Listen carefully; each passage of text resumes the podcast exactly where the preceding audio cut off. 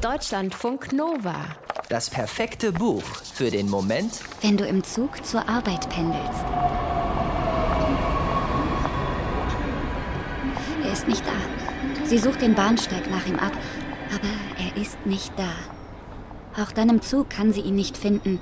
Sie läuft durch jeden Wagen. Unmöglich, dass sie ihn übersehen hat.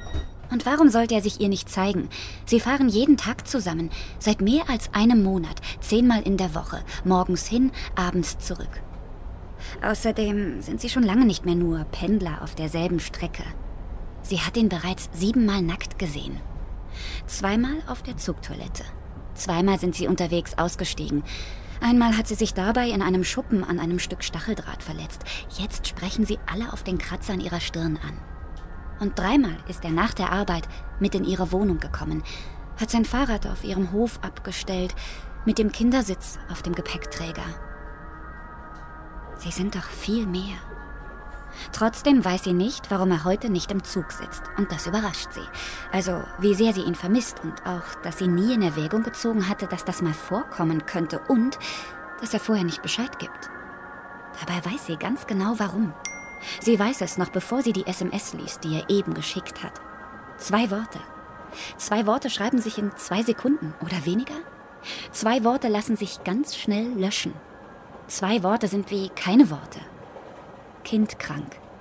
Kein leider, kein bis morgen, kein ich vermisse dich. Nur Kind krank.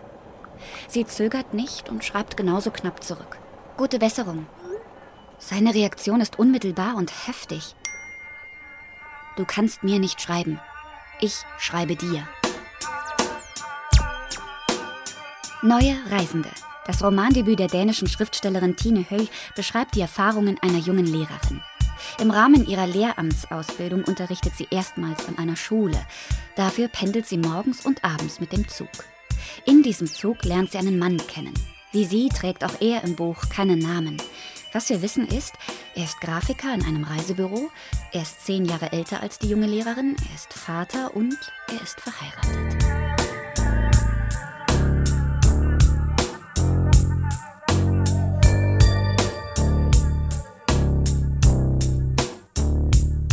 Es ist ein neues Kapitel in ihrem Leben. Sie kauft sich ein Pendlerticket. Sie ist jetzt Lehrerin vor einer richtigen Klasse mit Kolleginnen und Kollegen, mit einem Passwort für das Netzwerk und einem Fach im Lehrerzimmer. Sie trägt Verantwortung und jeden Morgen am Bahnsteig einen Coffee to go. Manchmal trägt sie zwei, einen für sich, einen für ihn. Es hatte harmlos angefangen. Natürlich, meistens fängt sowas harmlos an. Sie saßen sich eines Morgens gegenüber, ihre Knie stießen versehentlich aneinander. Sie lächelten sich an, baten um Entschuldigung und kamen ins Gespräch. Seitdem sitzen sie immer zusammen. Sie trinken ihre Kaffees und unterhalten sich. Aber manchmal wollen sie mehr als nur reden. In der Schule muss sie viel reden. Mehr als sie manchmal will oder kann. Sie ist die Neue. Sie muss sich beweisen, aber wie genau, weiß sie nicht. Und ständig muss sie Fragen beantworten, offene und die zwischen den Zeilen. Wo kommst du her? Was planst du? Wie geht es dir? Was machst du hier? Diese Frage hat ihr der Hausmeister gestellt, als er sie in einem Raum angetroffen hat, den nur Lehrkräfte betreten dürfen. Er hat sie für eine Schülerin gehalten. Sie musste ihm ihren Ausweis zeigen, damit er ihr glaubt, dass sie Lehrerin ist. Und sie kann verstehen, warum er skeptisch blieb. Sie fühlt sich den Schülerinnen und Schülern näher als ihren Kolleginnen und Kollegen.